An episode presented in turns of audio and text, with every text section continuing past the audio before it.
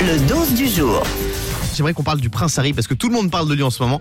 Il y avait son interview hier soir qui était sur TF1 et Ah, J'ai M6 regardé, ouais.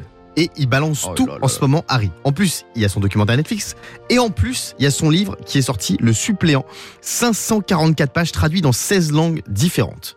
Et Harry en ce moment, il balance tout. Ah, mais oui, sa c'est première roue libre. fois, sa baston avec son frère, son histoire avec sa La famille. drogue, c'est- il parle de un drogue, truc de d'alcool, oh mamma mia. Alors j'ai envie de faire un petit jeu avec Damien qui est avec nous au standard. Salut Damien. Et salut Guillaume, salut à toute l'équipe. Bonjour Salut Damien. Damien mon pote, on va jouer à est-ce que le prince Harry l'a fait ou pas Allez. Est-ce que à ton avis, le prince Harry a pris de la drogue alors qu'il était mineur Oui.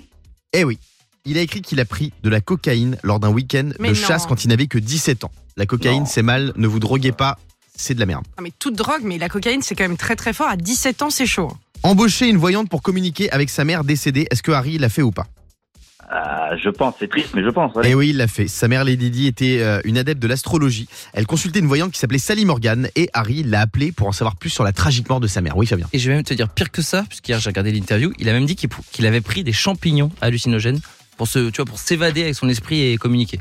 C'est fou. Ah, C'est il- toujours plus, Harry. hein. Il y va quand même. Hein. Ouais, mais ça, ça fait de la peine, tu vois. Est-ce Ouais, qu'Harry d'accord, mais- est déjà allé à une soirée déguisée en pain de mie Harris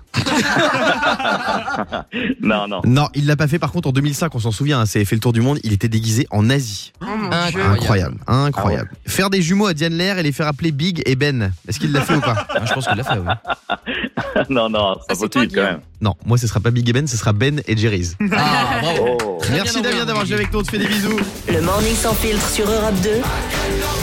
avec Guillaume, Diane et Fabien.